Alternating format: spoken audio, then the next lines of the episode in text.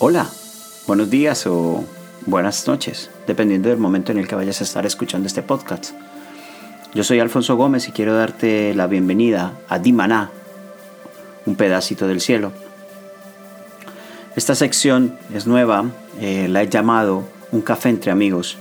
La idea es compartir en este caso siempre con Luciano Manfrinato, a quien considero un hermano o un amigo, y hablarlo en forma un poco más coloquial, de una forma en que realmente cuál es la conversación que hay entre dos hombres acerca de lo que creen de Dios y, de lo que tendría que podría estar sucediendo, mejor dicho. Así que ponte los cascos y enchúfate, que ya empezamos.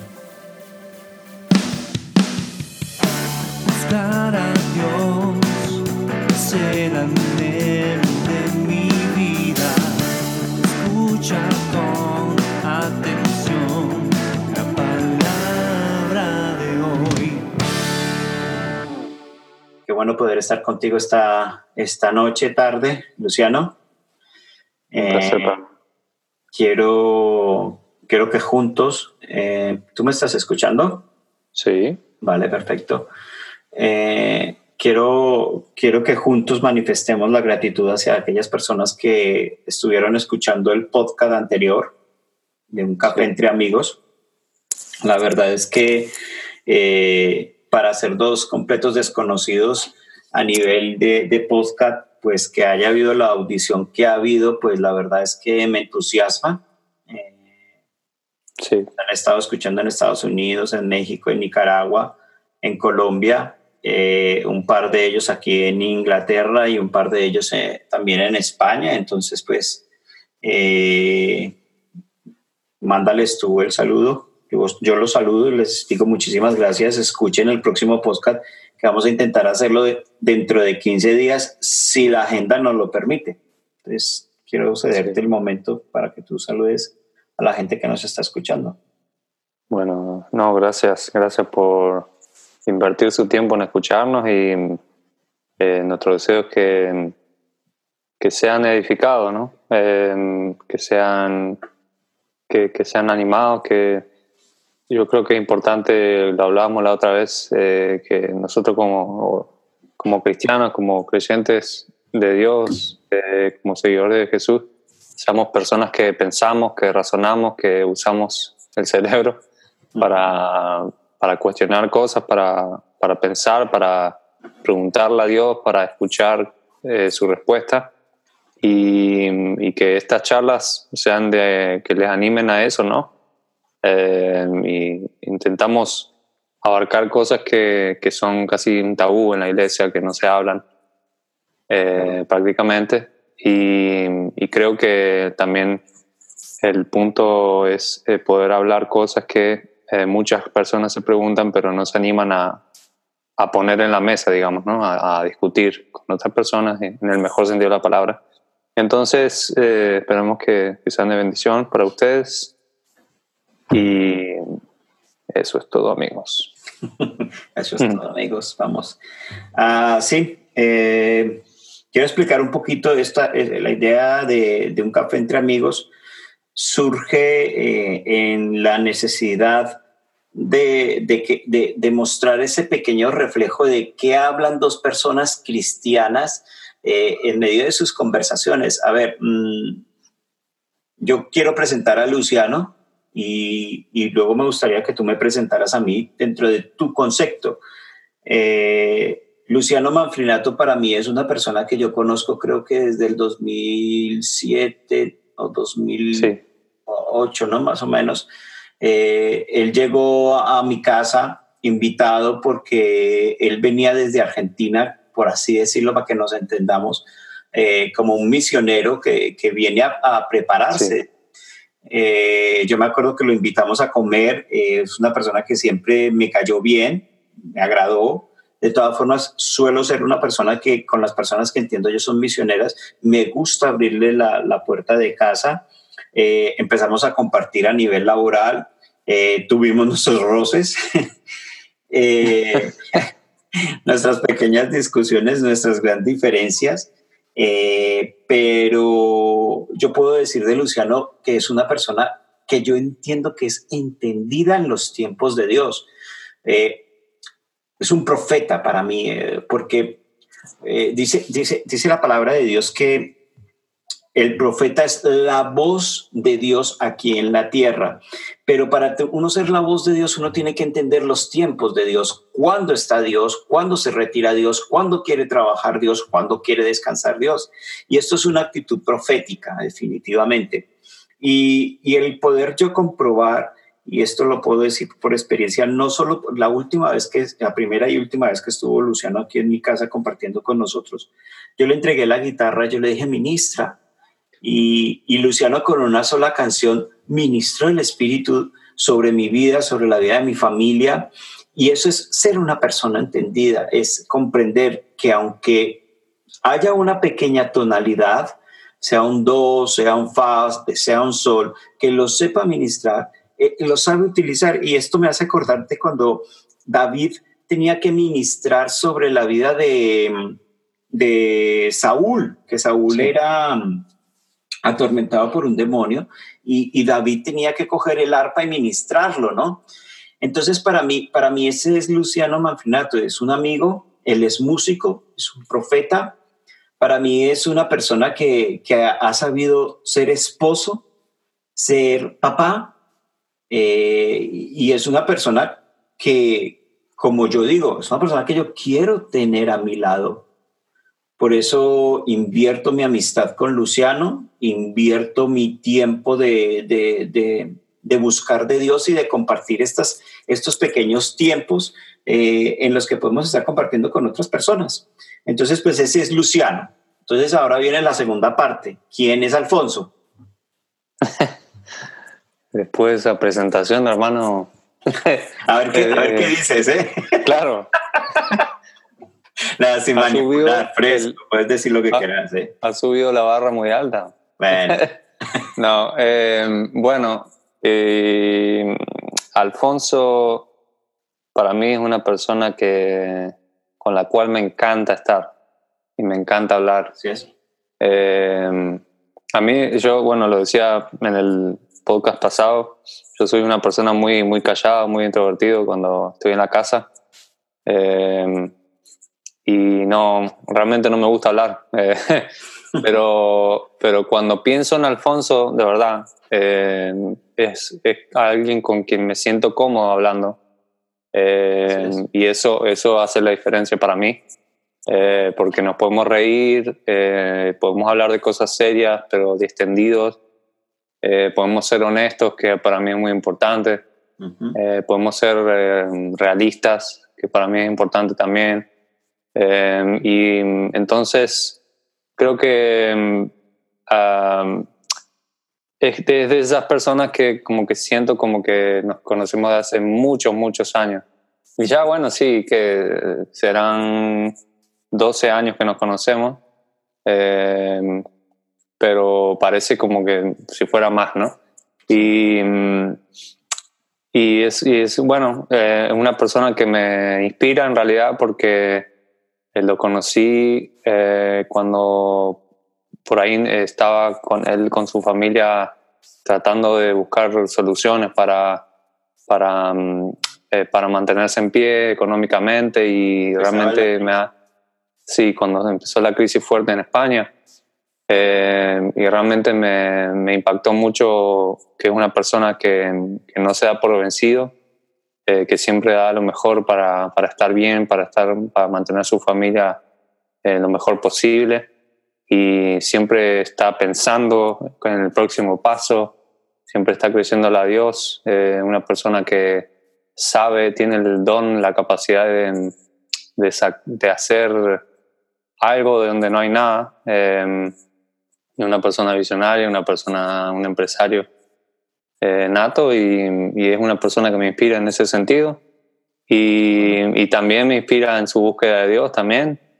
Eh, y realmente estoy muy, muy agradecido de Dios por este tiempo, esta temporada en la que Él está buscando a Dios como nunca antes creo. Eh, y está teniendo una revelación de Dios como nunca antes también.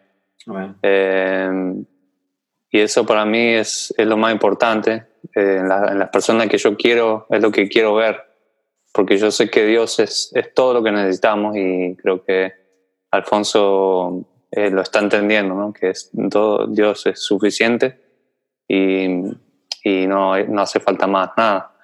Eh, y, y bueno, es una persona que realmente amo con todo mi corazón. Eh, Mismo.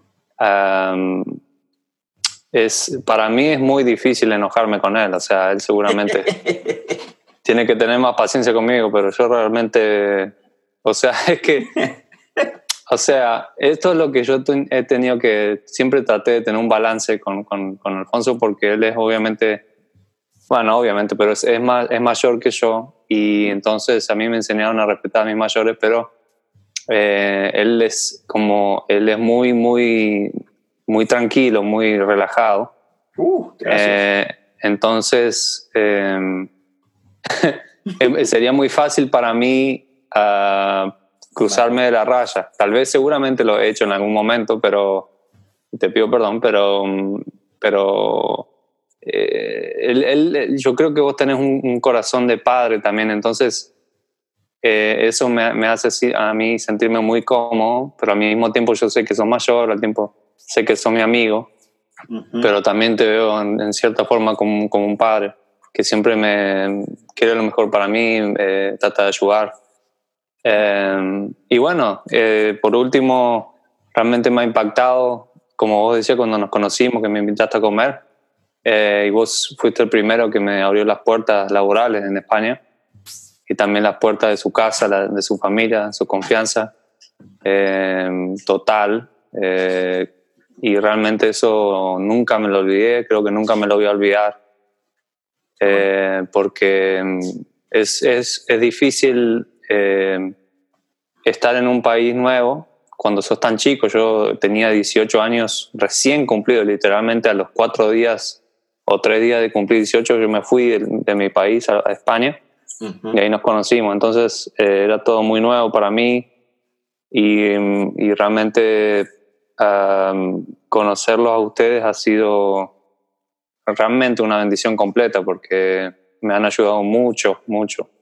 Y bueno. Dios lo sabe y, y eso, esas son cosas que marcan eh, para siempre en mi corazón y, y también es como que eso es como una semilla que ustedes sembraron y que Dios me ha permitido multiplicar, eh, en darle una mano a, a otros durante estos años Qué bueno. eh, que, estaban en mi, que estaban en mi posición en ese entonces, ¿no? Ujú. Eh, empezando en un país nuevo, etcétera. Eh, entonces, eh, quería agradecerte de paso por eso también. No, gracias a ti, la verdad. Me quedo, me quedo con la copla de Un corazón de padre. La verdad, Ujú. ahí me ha dado la fibra, casi me hace llorar. ¿eh?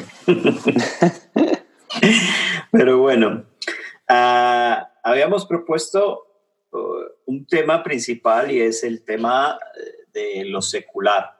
Hay un segundo tema que no lo, no lo quiero mencionar por si no alcanzamos a, a hablarlo, porque tampoco la idea es hacerlo muy extenso.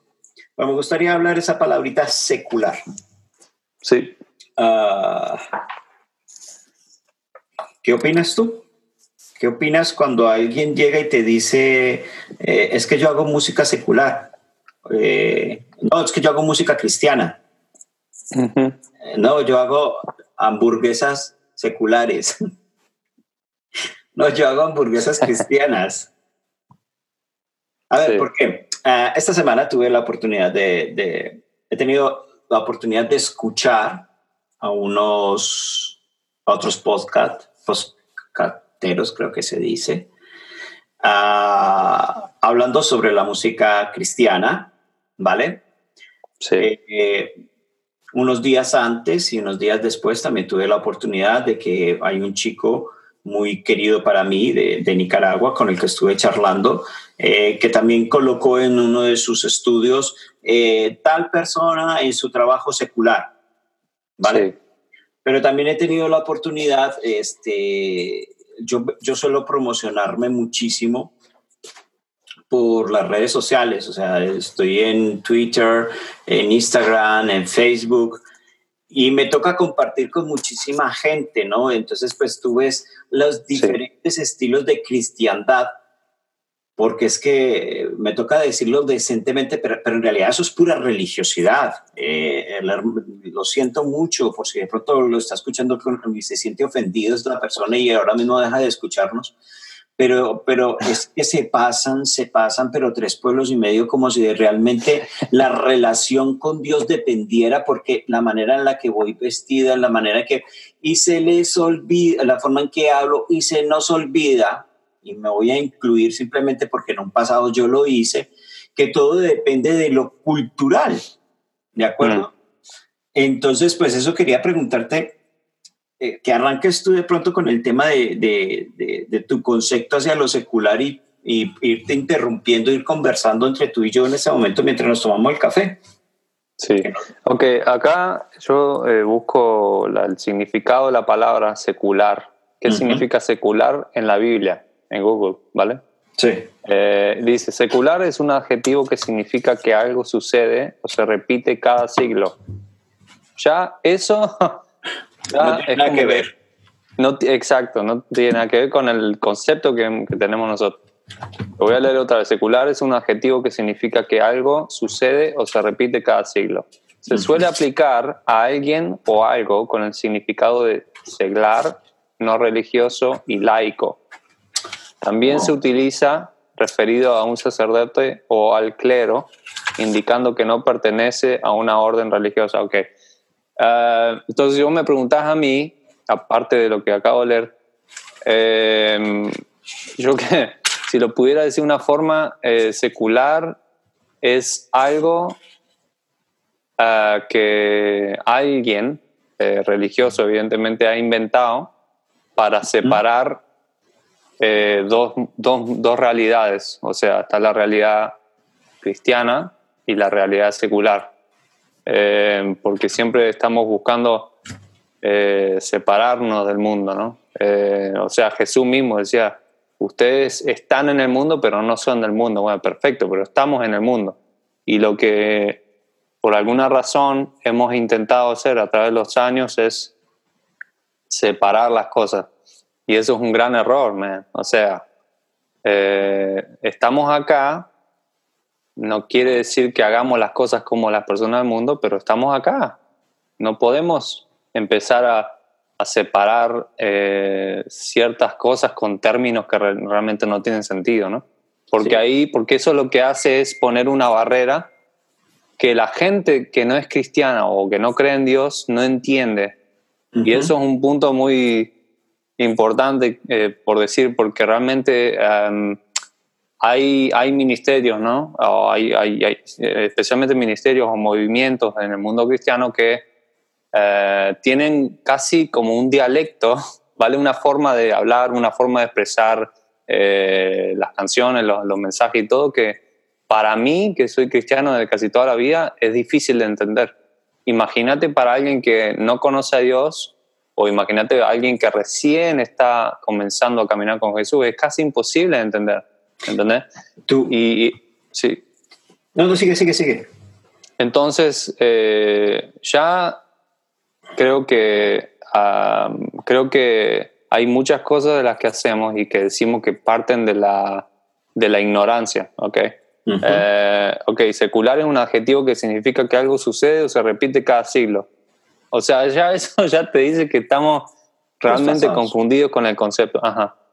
Y, pero bueno, así hay muchas cosas que hacemos, me incluyo, eh, y que, que, realmente no las hacemos con el, con, con, el conocimiento, con el entendimiento, esa es la palabra, eh, total, pero las hacemos porque así nos las enseñaron, porque así se hizo siempre, ¿no? Sí. Eh, y realmente no quiere decir que sean correctas, que sean efectivas. La, la, enseñanza tradicional.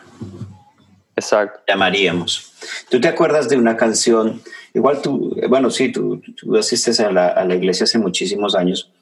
Eh, bueno, tú no estás tan mayor como yo. Gracias por decirme viejo. Yo solo tengo 43 años. No. uh,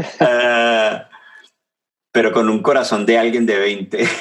Claro. eh, vamos, tío. Ah, había una canción que Petra, el grupo sí. Petra, eh, interna- internacionalizó tremenda, ¿no? Y es, Señor, llévame a tus atrios, al lugar santo, al altar de bronce. Señor, tu rostro quiero ver. Pásame en la muchedumbre, por donde el sacerdote pasa o canta. Tengo hambre y sed de justicia y solo encuentro un lugar. Yo me pongo a analizar esa canción. A mí me da pesar de, un- de un- una persona que asiste por primera vez a una congregación y tiene que cantar eso. Sí, Yo sé que no tiene nada que ver con lo secular, con, lo que el, te- con el tema que te propuse que habláramos.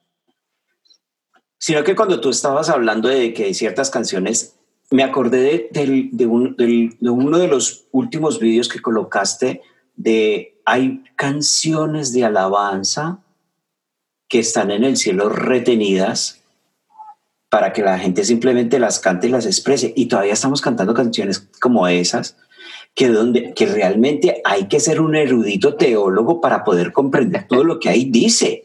sí, Entonces, claro, también, también hago, eh, me, me acerco a lo que tú anteriormente dijiste con respecto de que hay hermanos dentro de congregaciones que es que tienen un lenguaje que es imposible de entender. Es que la concupiscencia, hermano, pero, pero espérate, ¿qué co- concupiscencia? ¿No es más fácil decir es que tus malos deseos?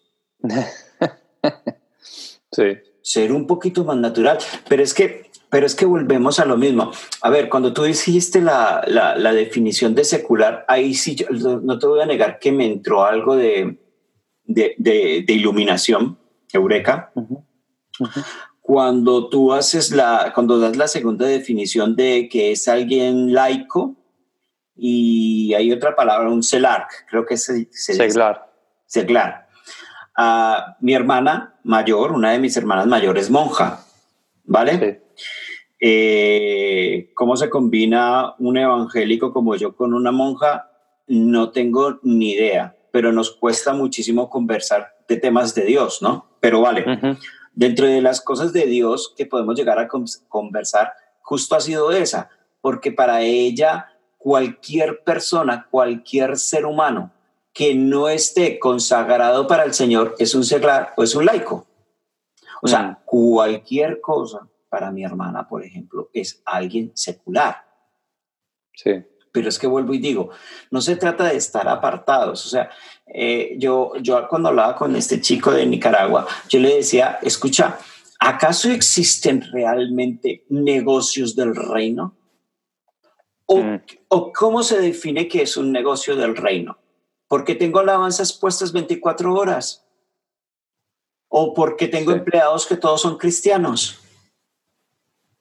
Y lo, lo- lo más triste es que dentro de nuestra religiosidad, de intentar apartar las cosas y decir es que esta empresa es del reino, realmente lo hacemos es por puro interés. No lo hacemos porque realmente queramos exaltar a Dios por medio de eso. Es porque somos hasta tan atrevidos de llegar y decir es que Dios es mi socio. Mm. Y levanto la mano, ¿eh? O sea, yo puede ser que esté criticando a alguien, pero la primera crítica cae para mí, porque yo he sido tan imbécil de pensar que Dios es mi socio, cuando Dios no es mi socio. Dios es el dueño de todo. exacto. Que Él permite que yo administre algo es diferente. Sí, Entonces, claro, eh, ¿qué es un negocio del reino? Pero si Mm. realmente yo hoy tuviera que presentarme delante de empresarios, yo sí podría decir, ¿saben qué es un negocio del reino? Aquel, aquel negocio que su gerente o su administrador saca los mejores recursos y saca las mejores ganancias para invertirlas en la extensión del reino de los cielos. Y por medio de sus buenas acciones, permite que otros empresarios lleguen a los pies de Cristo. sí, Eso sí diría yo. Ahora, el que tú me digas, no, es que yo tengo la Biblia puesta a la entrada, no es que yo tengo un tremendo cartel donde está el Salmo 91, no es que, no, perdóname, todo eso hace parte de tu religiosidad y de tus amuletos. Porque el que tú tengas un afiche con el, con el Salmo 91 en la puerta de tu local y una Biblia a la puerta de tu local, eso hace parte de un amuleto, eso hace parte de un agüero. Eso no hace parte realmente de tener a Cristo en tu corazón. De llegar y comprender, yo no tengo, a poner un ejemplo, por poner un ejemplo, ¿no? Yo no tengo una peluquería.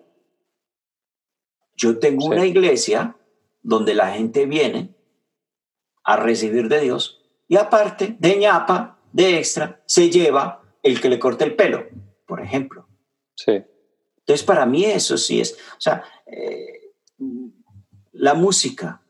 Luciano, cuando Dios a ti te inspira, ¿tú crees que Él, él te inspira diferente a cómo inspira, voy a poner un ejemplo, ¿no? Simplemente a Bon Jovi, porque me gusta Bon Jovi.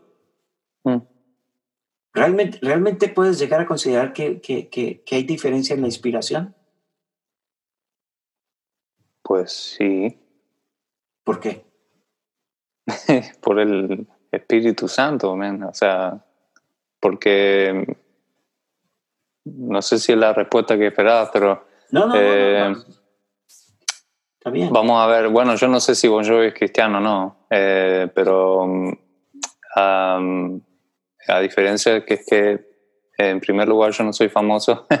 Y de todas maneras mis canciones eh, nacen siempre de, una, de mi intimidad con Dios, entonces se, están basadas en Él. O sea, eh, cuando, mira, cuando más intimidad pasamos con Dios, más entendemos y más nos damos cuenta que se trata de Él.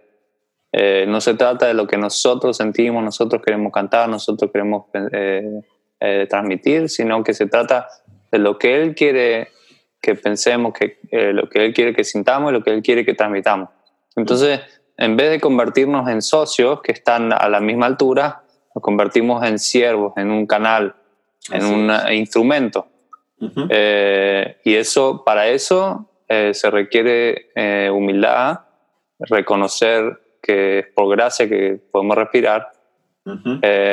y eso nos lleva al agradecimiento que en una forma práctica es decir, Señor, gracias por todo lo que hace por mí, ¿cómo te puedo servir? ¿no? Un corazón arrepentido y, rendido. Entonces, eh, si vos no tenés un corazón arrepentido y rendido, no podés adorar a Dios porque tu orgullo no te lo permitiría.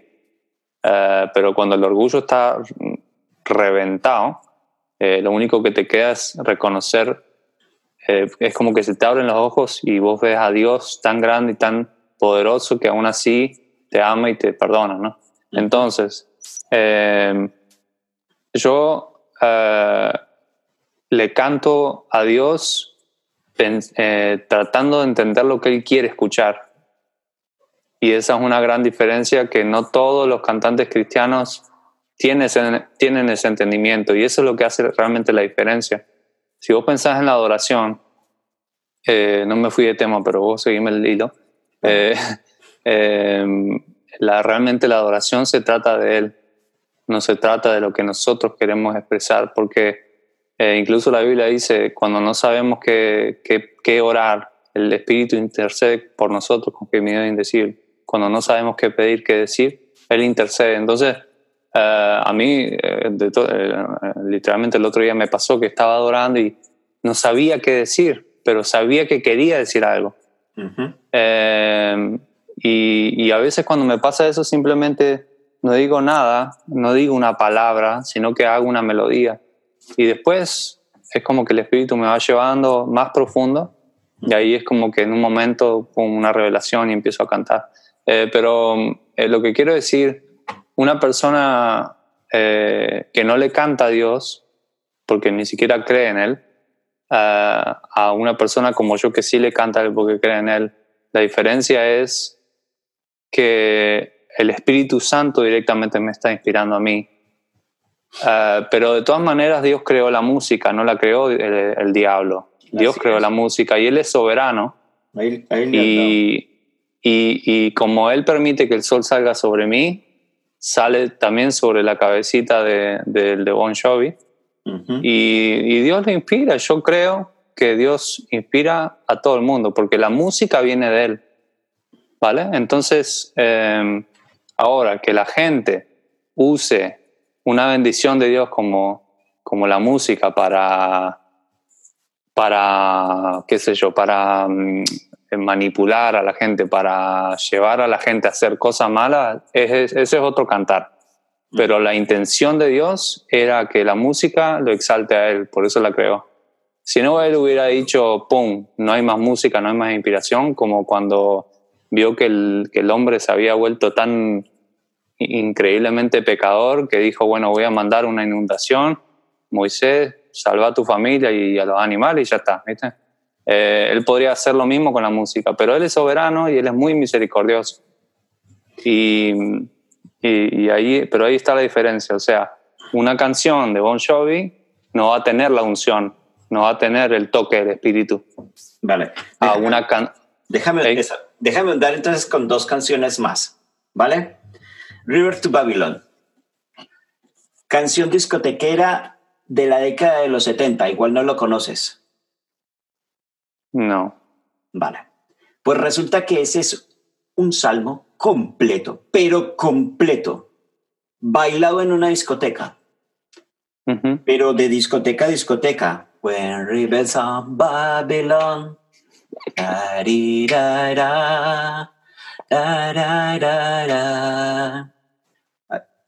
no lo sé porque está en inglés. Eh, pero vuelvo y te digo, es un salmo completo.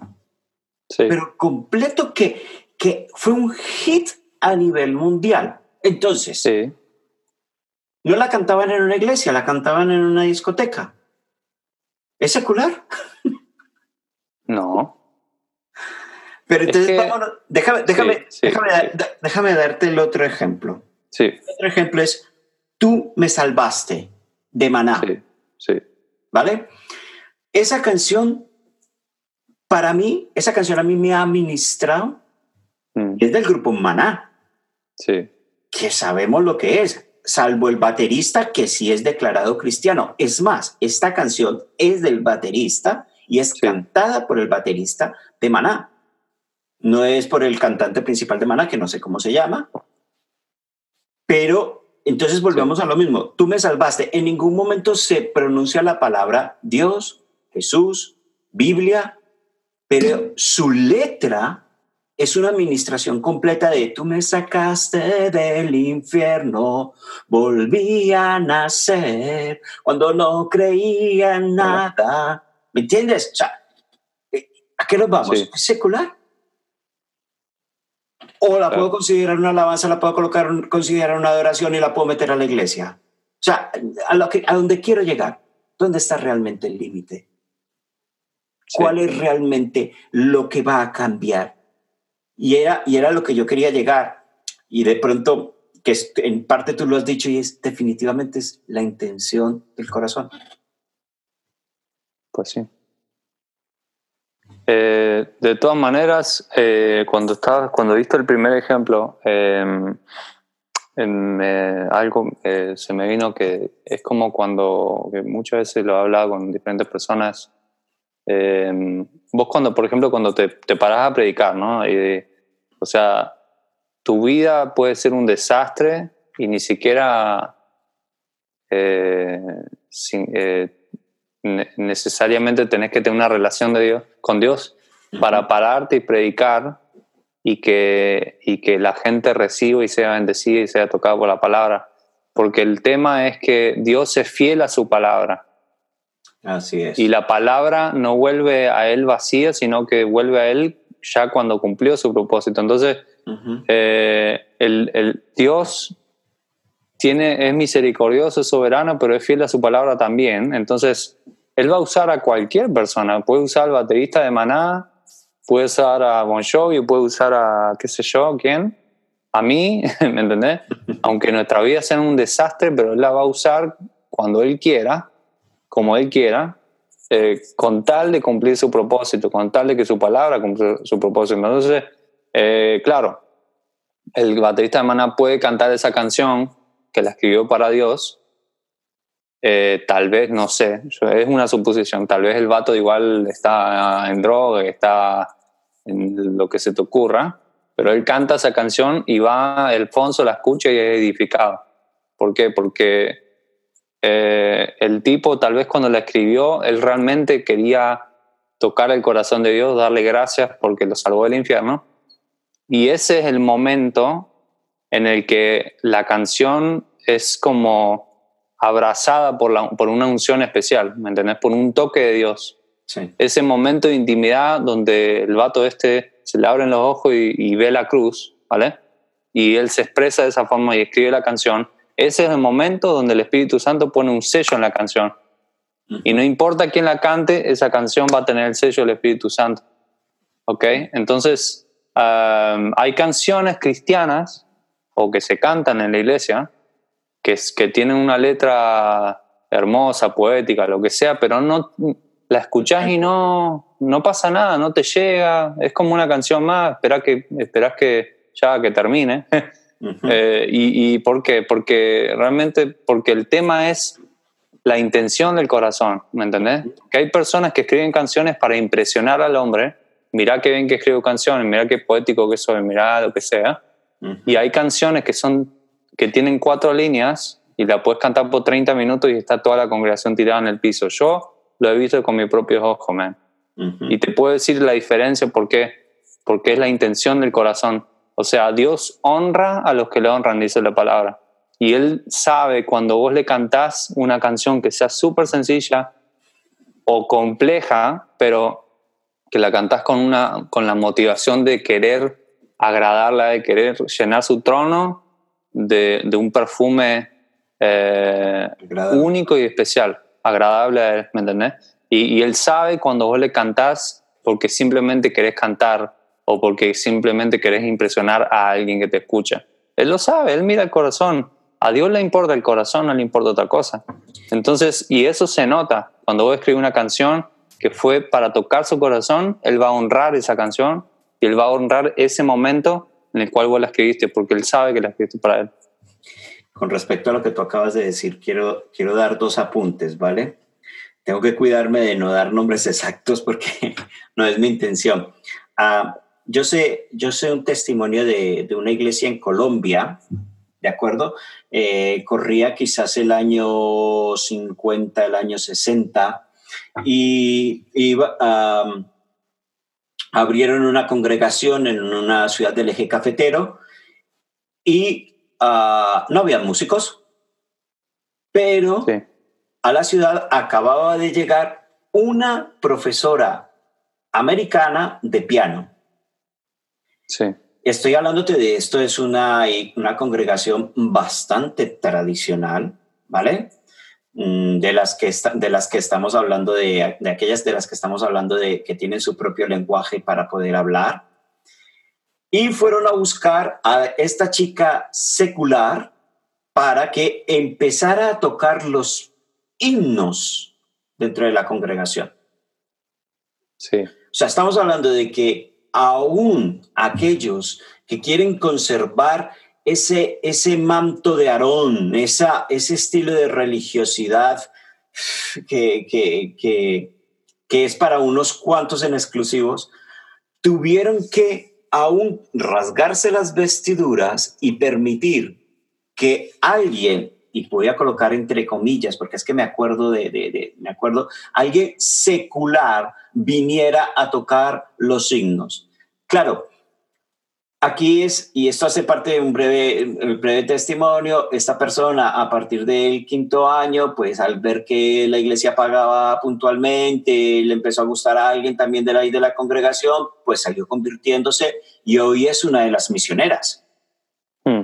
Pero entró de aquella manera, o sea, eh, por, eso vuelvo y pongo el límite. Eh, ¿Dónde está, perdón, el límite? Eh, es una persona que canta, es una persona, o sea, si yo mañana tengo que hacer una congregación aquí y yo no tengo músicos que, que, quieran venir, yo estoy dispuesto a ir al conservatorio, yo estoy dispuesto a ir a la escuela de música y preguntarle, chicos, ¿queréis montar una banda?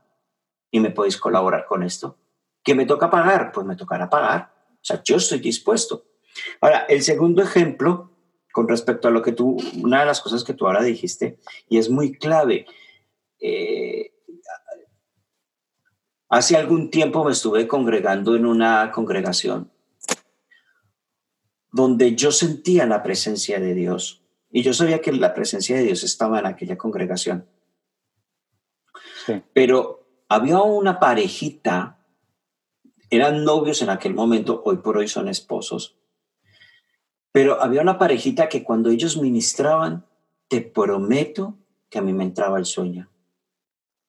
Pero me entraba un sueño terrible, pero de cerrarse los ojos. Y yo un día le pregunté al Señor, Señor, ¿qué pasa?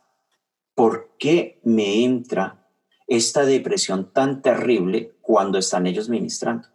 Y el Señor, me, lo único que me dijo el Señor fue, mírala a ella. Cuando yo volteé a mirarla a ella, cuando el Señor a mí me lo dijo, ella estaba mirando, o sea, ella se supone que estaba cantándole a Dios, o sea, cantando una canción a Dios, pero su corazón, su vista y su cuerpo estaban mirando al chico que ella amaba. Mm. La chica estaba alabando a quien iba a ser su marido. Entonces, realmente una canción que pudo haber nacido en el corazón de Dios, y digo pudo no poniendo en duda, ¿vale? Sino pongo en duda porque realmente es una canción con intención de alabar y adorar a Dios. Ella lo sacó de contexto y sacó a Dios para colocar en el trono a quien iba a ser su pareja, o al que era su novio en ese momento, que hoy es su marido. Entonces, una vez más, eh, intentando llegar al tema de, de, miren, por favor, saquemos ciertas expresiones de nuestro hablar y porque es que no existe trabajos seculares, o sea, yo no puedo ser abogado de Dios y abogado del diablo.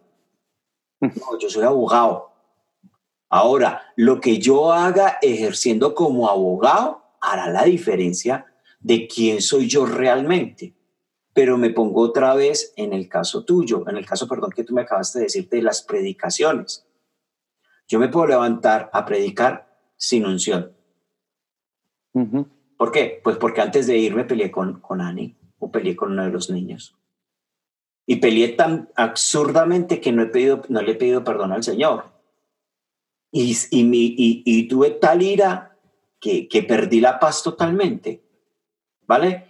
Pero también puedo decirte que en vez de estar predicando palabra de Dios, yo me puedo mañana levantar con los mismos dones que el Señor a mí me ha dado e ir a vender productos y no estoy hablando de malos productos, estoy hablando de, por ejemplo, cuando yo estaba vendiendo los productos de cosmética. Mm. La misma unción para predicar, la misma unción para vender. Y no, eso no estoy diciendo que cuando yo predico yo vendo, pero el ejercicio de, de utilizar el don es el mismo. Entonces, ¿qué pasa? Que soy secular para vender, para vender productos de belleza, pero me pongo, me visto de santidad para predicar.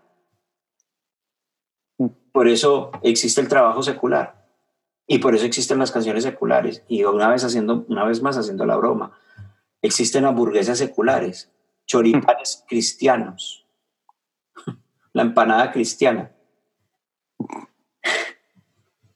Entonces, pues ese era uno de los temas que, que quería hablar contigo. Yo creo que el, el otro tema que te había propuesto lo dejamos para otro momento. Sí porque pues ya, ya, está, ya es bastante. No sé, quieras añadir algo, si quieres, no sé, comentar algo más. Em, bueno, yo creo que es importante, realmente necesitamos eh, replantearnos el, el, hecho de, como cristianos, eh, realmente lo que, eh, cómo, cómo, cómo nos comportamos em, y, me refiero a, no tratar de dividir las cosas, o sea, como vos decís, eh, en, una, ponerlo de otra forma, seamos íntegros y, y, entendamos que, que Dios está con nosotros sobre y en nosotros y donde vayamos Él va a estar con nosotros. Entonces, eh, eh, eh, creo que, que necesitamos que entender que Él está con nosotros siempre, entonces eso nos va a llevar a honrar su presencia en todos lados. Entonces ya no va a ser, como decís, eh, estoy en la iglesia o estoy ministrando y actúo de una forma y cuando ya estoy en, el, en mi trabajo con, con, gente que no, que no cree en Dios, me, me comparto de otra forma y, y, y, ya no honro a Dios necesariamente o, o ya no, no, estoy conectado con el Espíritu. Eh, realmente es muy fácil caer en eso, pero justamente lo que Dios necesita, entre comillas, de nosotros es que estemos conectados con Él todo el tiempo, en todos lados. Justa y especialmente tal vez en ese trabajo eh, secular, entre comillas, ya que estamos. Eh, claro, porque ahí está la gente que Él ama también, está la gente por la que Él murió. Y, y, nosotros somos esa ese puente entre él y ellos, si se quiere. Y realmente, eh, o sea, claro, es muy fácil para nosotros porque caer en, la tentación de, bueno, eh, tal vez hable un poco más parecido a ellos, mando un taco de vez en cuando, hago algún chiste obsceno de vez en cuando para poder sentirme que soy parte de ellos, ¿no? Eh, supuestamente. pero, pero justo es lo contrario, Dios necesita que justo en ese lugar, rodeado de lobos, eh, rodeados de oscuridad, seamos luz y, transmitamos el amor de Dios y estemos conectados con el Espíritu. Eh, porque justamente lo que somos, tal vez seamos los únicos cristianos que esas personas conozcan y con las que, con las que trabajen en toda su vida. Y, y Dios quiera que podamos ser fieles y, y ser un instrumento de Él en ese momento, en ese lugar, para que ellos eh, en algún momento cuando alguien les hable de Dios, ellos digan, sí, la verdad que quiero conocer más a Jesús porque un día yo trabajé con esta persona, este hombre, esta mujer que eran cristianos y realmente su testimonio me impactó, etc. Eh, eso es lo que creo que sería importante que, nos replantemos porque, y empezar a hacer las cosas mucho más prácticas, más, más, em, ah, más accesibles eh, a las personas que no, que no conocen a Dios. O sea, en la forma en que hablamos, en la forma en que presentamos el Evangelio también. Eh, como vos decías al principio, eh, hay personas que hablan tan complicado, ¿viste? A lo Reina Valera del, del 60 y algo. y es imposible, es imposible entender. O sea, pero, pero que el tema eso, eso sale de la intimidad con Dios que esas personas tienen, man. Porque vos no, vos no te parás delante de Dios a orar, que decís, altísimo, todopoderoso, eh, qué sé yo, eh, vale lo que sea. Eh, no, no le hablas así. O sea, bueno, hay gente que sí, pero yo, por lo menos, yo vengo delante de Dios como mi papá, ¿entendés? Y, yo, y es ridículo para mí esperar que Él espere de mí que yo le hable a lo Reina Valera del 1800, porque él ya sabe que yo, cómo hablo yo, ¿entendés? y, entonces sería ridículo, o sea, si mi hijo cuando hable me viene a hablar a lo Reina Valera del 1800, yo le, le pego un, un, reto, ¿vale? Porque es, porque es ridículo, le digo, pero hijo, háblame normal, ¿vale? Y, y, y si nosotros empezáramos a hacer nosotros mismos con Dios en la intimidad, vamos a presentar el Evangelio como nosotros mismos en público, porque va a ser algo con lo que estamos familiarizados, porque va a ser algo natural. Y eso es lo que necesitamos, ser naturales. O sea, somos cartas leídas, pero la gente necesita tener la carta tal cual, no la, lo, lo, lo que pretendemos que ellos lean, sino lo que somos realmente. Claro. Dos cosas. Con lo último que dijiste, mi hijos saben que a mí me revienta, pero me revienta, o sea, es como si me cogieran de la, del último pelito y me lo tiraran para abajo, que me llamen por Alfonso. Mm. O sea, me descompone, o sea, yo no quiero que me digan papá, padre, no quiero que me digan, aunque Dani me dice padre. Mm. Cuando me dice papá, pero, pero, pero que me digan Alfonso, eso a mí me revienta. Natalia lo solía hacer. Y Natalia lo sabe porque sabe que me, con eso me pincha, ¿no?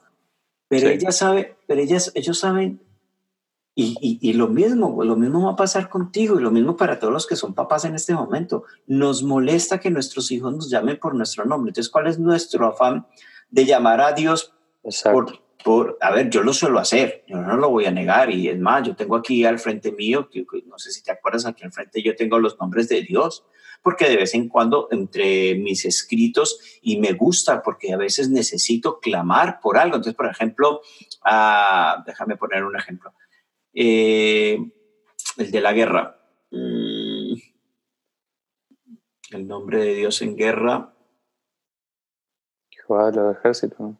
no, espérate, Pero decir la palabra en, en hebreo sí, sí, estoy hablando en hebreo, o Jehová Nisi o no, esa es mi bandera. Jehová Shire. No, ese es mi proveedor. dame un segundo, dame un segundo. Vale. Yahweh Sabaoth. Va, es- Y yo a veces lo utilizo. ¿vale? Porque necesito decirle a Dios, Dios, quiero, papá, quiero que tú te presentes ahora como Yahweh Sabaoth y hagas lo tuyo. Yo te voy a adorar, yo te voy a exaltar, pero tú haz lo tuyo. Porque yo esta guerra nunca la voy a ganar. Quien ha ganado la guerra eres tú.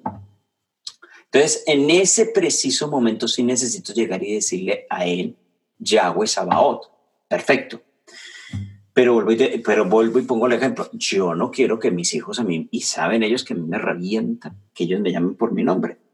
Y el segundo punto es, mira, voy a cambiar la palabra. Vale, si, si en una conversación normal diría, mira, te voy a contar un testimonio de algo que me pasó en, este, en estos días en mi trabajo secular, entre comillas.